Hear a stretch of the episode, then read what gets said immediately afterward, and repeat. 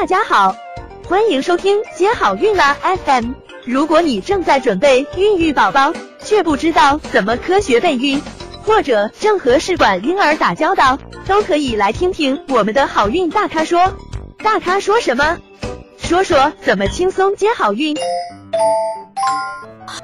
那卵巢的组织冷冻以再移植呢？这就是第三种保留生育率的方法。那这个是适用于哪些情况呢？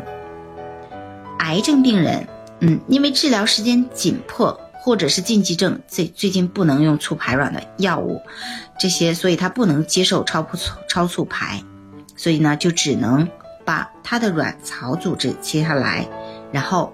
冷冻一段时间，等它可以在准备生育的时候，再重新移植回去。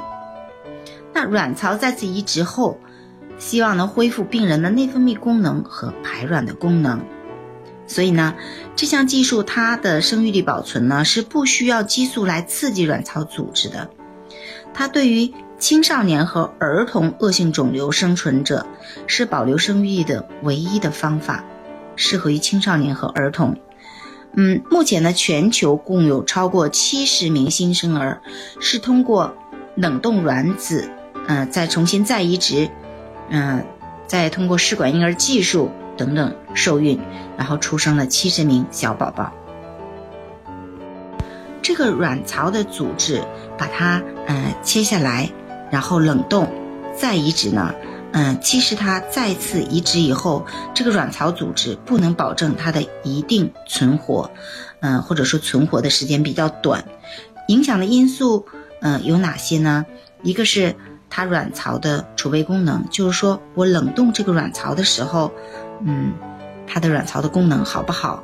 它的之前的多卵泡数目多不多？另外，它冷冻之前有进行化疗吗？呃，如果是化疗之前就直接冷冻的，那要比化疗之后再冷冻的效果要好一些。再一个和卵巢组织块的大小和冷冻解冻的技术以及它的，呃，移植的技术都是有关系的。嗯，再一个和卵巢组织中不同卵泡的分布也有关系。嗯，还有就是移植后，呃，这个就是和它的移植技术有关了。你的卵巢组织如果说局部是缺血损伤的话，那么。嗯，你这个卵巢，嗯，虽然说在解冻、再移植回来，可能这个卵巢它存活的时间短，或者是很快，这个卵巢就坏死了，那这个卵巢也是没有功能的。